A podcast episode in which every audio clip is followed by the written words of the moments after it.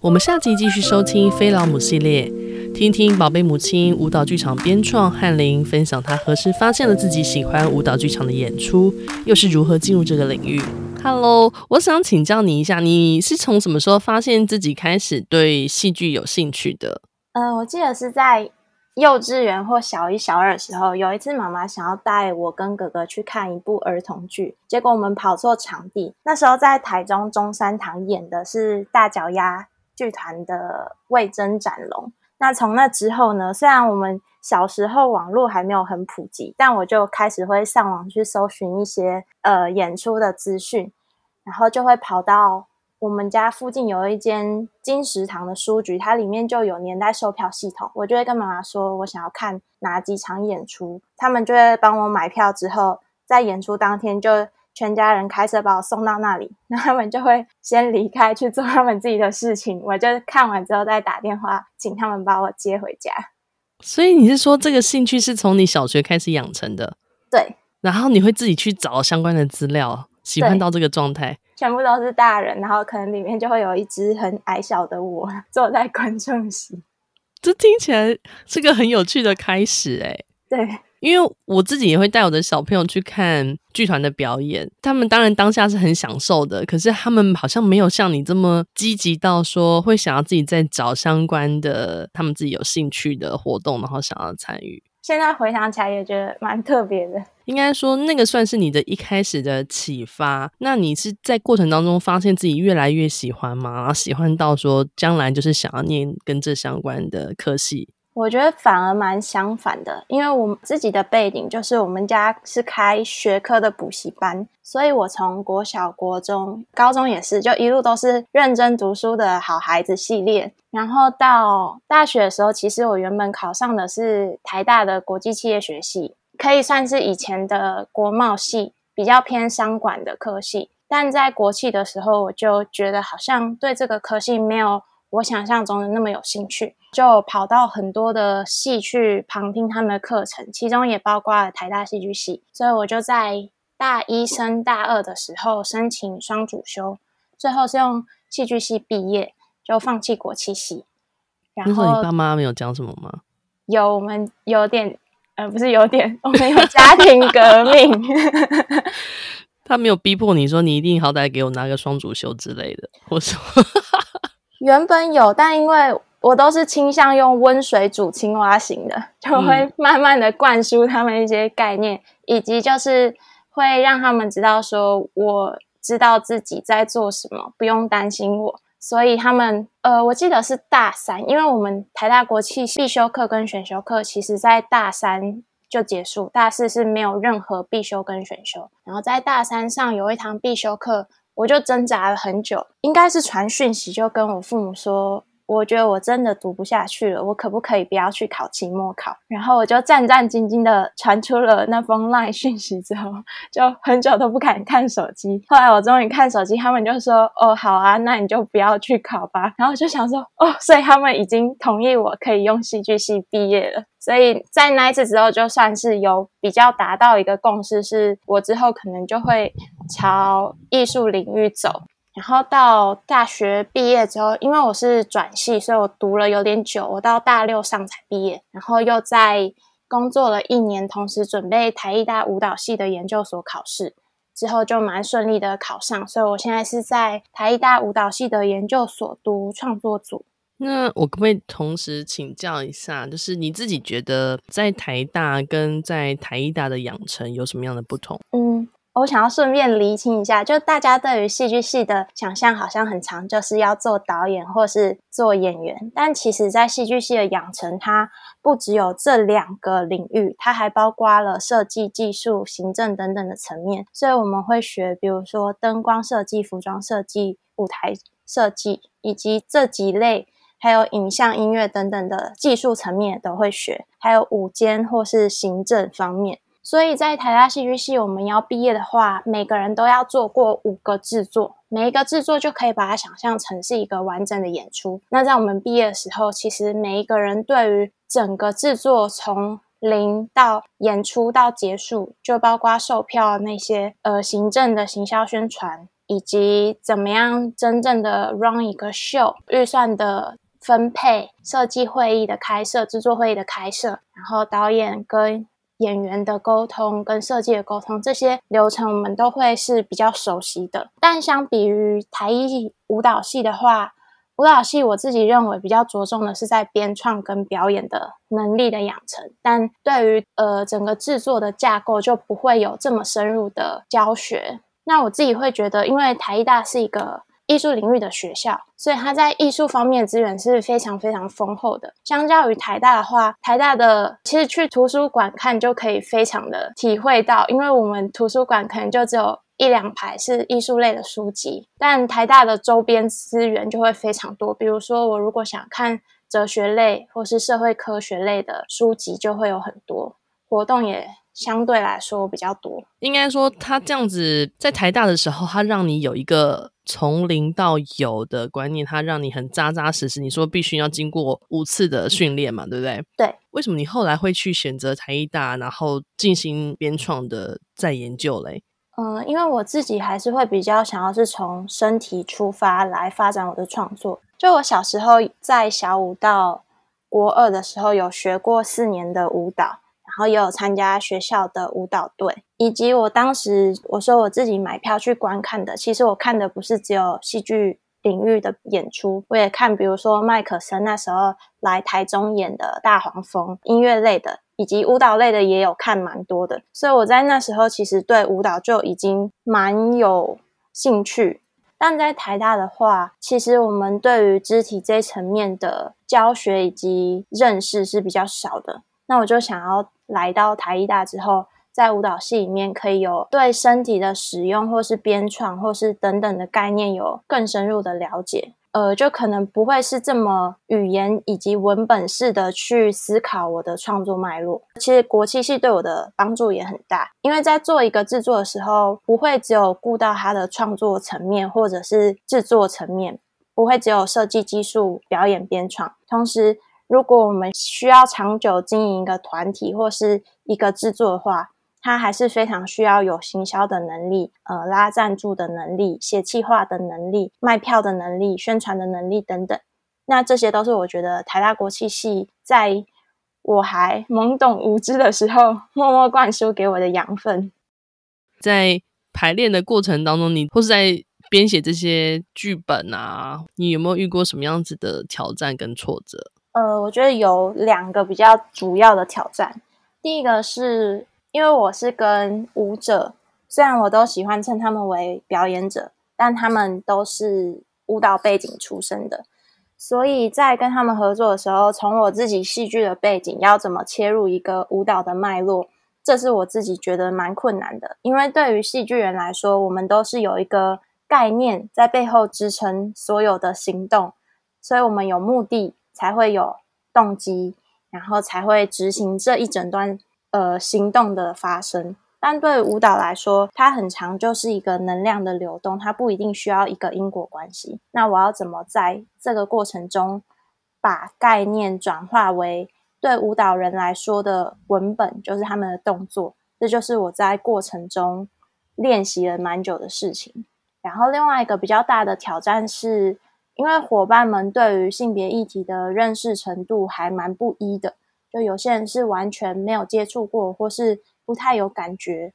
所以我就花了蛮多时间。比如说，我们有去国家妇女馆参访，以及我们有参加妇女新知他们办的讲座，然后也有请老师来帮我们上工作坊，也有欣赏性别相关的影片，并且带着大家看文本讨论。这样的过程中，才开始好像让大家知道说，哦。性别这个议题其实离我们自己非常近，近到它就像 空气一样，所以很常被遗忘。但又因为这么容易被遗忘，更需要我们去好好的检视这背后到底是藏了哪些玄机，让这个议题被看到的一线生机。所以基本上就是要让大家走在同一个频率上，这中间的磨合是……呃，我自己觉得有两种方式，一种是把概念先拆解成我称为的母词。然后再把它拆解成可以执行的子动词，或者是相反过来。比如说，我有一个母词是暴力，然后再拆解成可以执行的子动词。所谓可以执行的子动词，意思就是说，你一听到这个动词，你就马上知道你要做什么。比如说，我说跑，大家就会知道说，哦，那怎么做这个动作？但如果我现在说的是说服，那他可能就需要。一整段的过程，而不是一个当下就可以灵光乍现的一个动作。我这样拆解过程之后，会有很多个可执行的子动词，再把它们堆叠回一个母词，再堆叠回概念。我是用这样的方式去工作，也可以是相反过来，就是当概念还很模糊的时候，比如说我可能知道传统中的好媳妇是一个怎么样的身体，我知道大概有一个这样的身体，但我不确定它。实际上长什么样？那我可能就会先从子动词开始来找，我们就会试各种身体的可能，之后节选我们觉得最对的几个，之后再把它拼凑回这个概念，就是好媳妇的身体的概念。那好媳妇的身体是什么概念？我好想知道。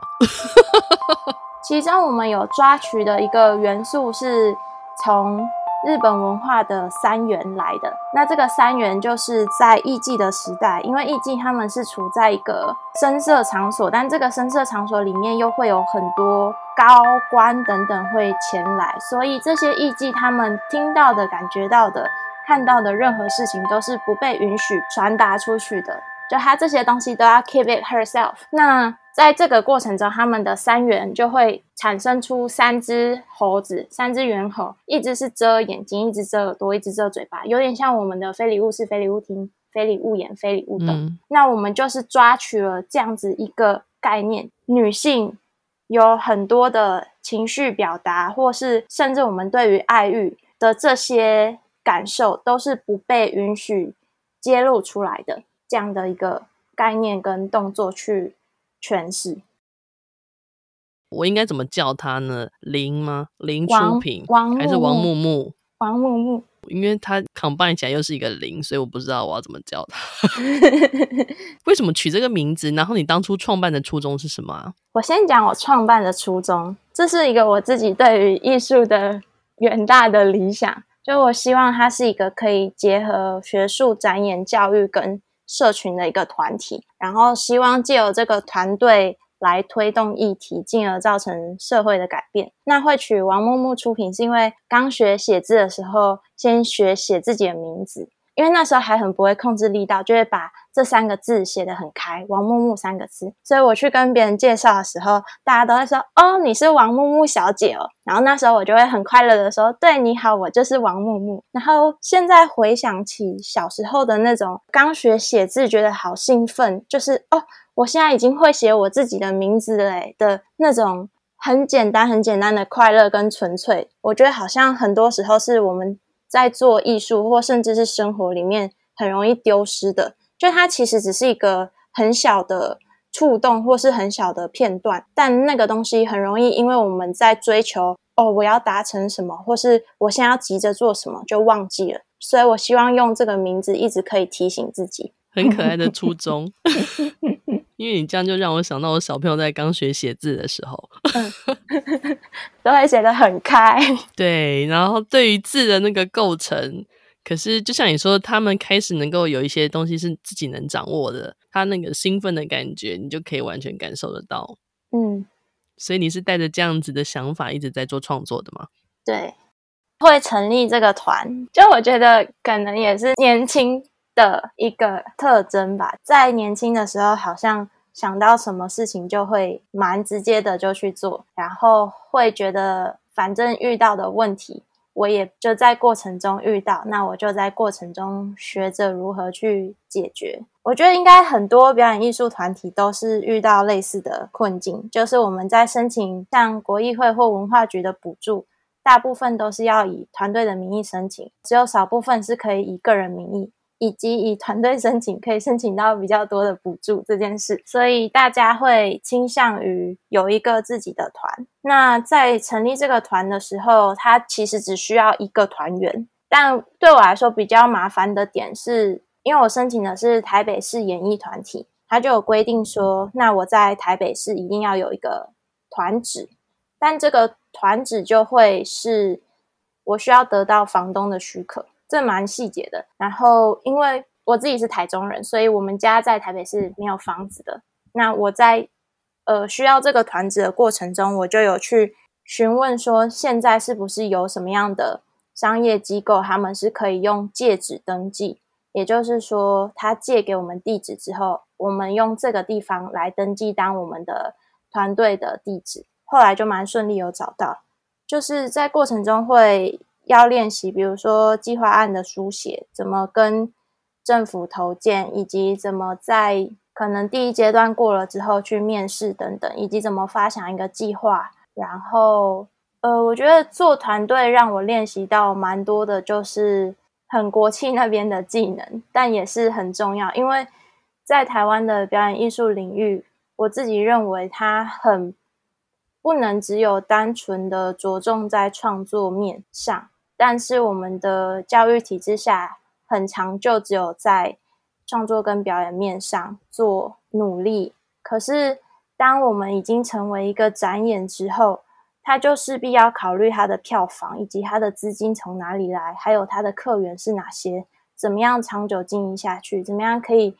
不要一直是以老本的方式在经营这个团队。自己目前还在学习的，就也是怎么样筹措资金，怎么样。与外部，比如说到校园里面去宣传，或是跟有有团、有站，然后友善的企业品牌合作，来获得我们的资金，或是曝光度，或是让这个议题的宣传更有效力等等方式，就更多的是创作层面以外的这些考量点。所以你们都算是一个一个去敲门吗？一开始会是一个一个敲门，但我现在已经有开始觉得，就是敲开了门之后，当我们自己很珍惜这份获得来的友谊或是连接的时候，对方也会很乐意以及很善于帮我们再继继续进行更多的连接，就有一种开枝散叶的模式在展开，它有一种指数型成长，就不会是。一二三四，它就会变一二四八十六这样的展开度。然后我自己现在是觉得有点感动，这样 就是那个机会会自己来了，可能某一天就会收到说，哎，某某某，你要不要来我们学校演讲，来分享你的过程？这样。所以你现在有到学校去跟小朋友做过分享了吗？有，我前阵子是去台中一中跟台中女中，那这个是我自己。去跟我以前的老师接洽，但做了这两次演讲之后，最近又再次接到文华高中跟台中女中的再次的邀约，然后就会觉得、呃、受宠若惊。不会啊，代表大家认同你的想法跟理念啊。嗯，对于戏剧跟舞蹈有兴趣的，不论是不是后辈们，甚至是老母们，你会有什么样的建议？因为你刚刚有提到说，你都会到一中啊或女中去跟他们做演讲嘛。最头会想到的是，其实每一个工作都有它的辛苦层面，但是因为在台湾的表演艺术领域更加的不盛行的状态下呢，这个行业它又增加了不稳定跟温饱的这个外在的因素，所以大家如果真的想要进入这个行业产业别的话，呃，可以思考一下，就如果是要全职做这件事的话，可以想到想一下，如果在没有接到案子的时候，没有薪水的时候，要怎么样进行财务方面的规划，以及呃心理上的调整，或是大家就是不要以全职的方式进入，然后拥有其他的技能，比如说我做编创，但是我还有其他。可以稳定的艺术类，比如说艺术行政的这种的收入，补足我在创作时候呃没有办法得到的足够的金钱的来源。然后对我自己来说，在艺术领域，它蛮是一个工作和生活绑在一起的类别，也就是说，工作跟生活是没有办法分开，大家可能要很自律。以及把工作和生活绑在一起，这个是你想要的生活形式吗？然后需要具备怎么样的能力的话，我想到的是，反而是颠倒的，反而是你对于这个领域的哪些技能是有兴趣的。比如说，我很想要探索怎么用身体讲故事。那因为我想要探索的这份想法，会引导我走到可能编舞者或是编创者这个位置，而不是说一开始培养了某个技能之后，对应到相关的职务，因为这样对我来说会是蛮表象的去配对说，哦，我现在有什么，所以我可以做什么。但我觉得在艺术领域更可以反向操作，去说，那其实我是对什么有兴趣之后，引导我走到那个位置，或甚至是更开阔的去其他的位置。然后我还有想到很重要，对我来说，在艺术领域一定要真的是很开放的心去尝试很多东西。还有很重要的能力是，我觉得不能只有在艺术本身的能力，而是这个周围。因为上次我听到一个分享，分享者他就说，很多时候我们觉得自己不够专业，不是因为我们在专业领域不专业，而是我们周围的东西都不知道。比如说，现在来看舞，可能会觉得哦，我看不懂这支舞，但有可能不是我对于舞的这个专业领域不熟悉，而是舞的内容。比如说，他在讲的是酷儿，好了，那如果我对酷儿没有一定的了解，我就会看不懂。但这个看不懂，是因为我对周遭的事情不够理解，而不是那个专业的本身。谢谢翰林今天的分享，听着他利用自身的艺术创作传达社会关怀与议题推广。不断的发声，才有共鸣的可能。这样的坚持值得我们一起支持与鼓励。五月二十二号台中场以及五月二十九号台北场的宝贝母亲，希望大家都能一起去看看。七岁以上的孩子也能一起参与哦。行行出老母的网站已经正式上线，triple w 点 h o w l a o m u dot com，没错，就是好老母的意思。欢迎订阅电子报，如果有任何的想法，都欢迎与我们联系。谢谢你们的支持和鼓励，我是海伦，我们下次见。